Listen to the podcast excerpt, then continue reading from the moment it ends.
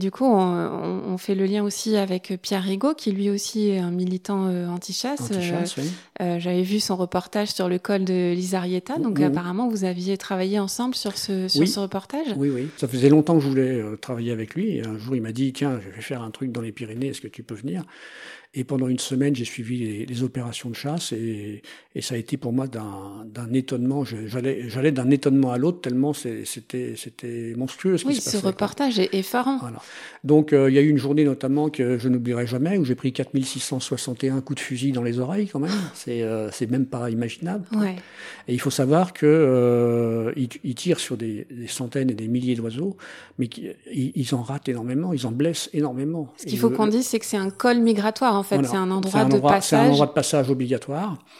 Euh, un endroit assez étonnant parce que d'un côté il y a les ornithologues qui les comptent et de l'autre côté il y a les chasseurs qui les butent. Quand on Et quelles sont les espèces, du coup? Il y a, Alors il là, y a ce des qu'on- vanneaux huppés, des choses comme ça qui Alors, passent, le- je crois? le- ce qu'on a surtout fait nous quand on y était, c'était des, des grives.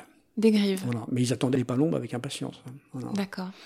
Et en plus, non, mais c'est une chasse euh, totalement aberrante parce que les oiseaux souvent sont tellement petits et comme ils sont trois chasseurs par poste, ils peuvent tirer ensemble six cartouches sur le même oiseau qui est complètement criblé de plomb. Donc l'oiseau est évidemment totalement immangeable et il finit systématiquement à la poubelle. Et en plus, la zone, du coup, doit être polluée au niveau du sol de, Ben, de, de- de centaines de milliers de 4661 plomb. cartouches, je sais plus combien quel poids ça fait, mais ça fait Ouais. des, des centaines de kilos. quoi. Mm. Et, euh, de toute façon, le, territoire national est couvert par des centaines de tonnes de plomb. hein. C'est, euh, Mm. la dispersion est absolument massive.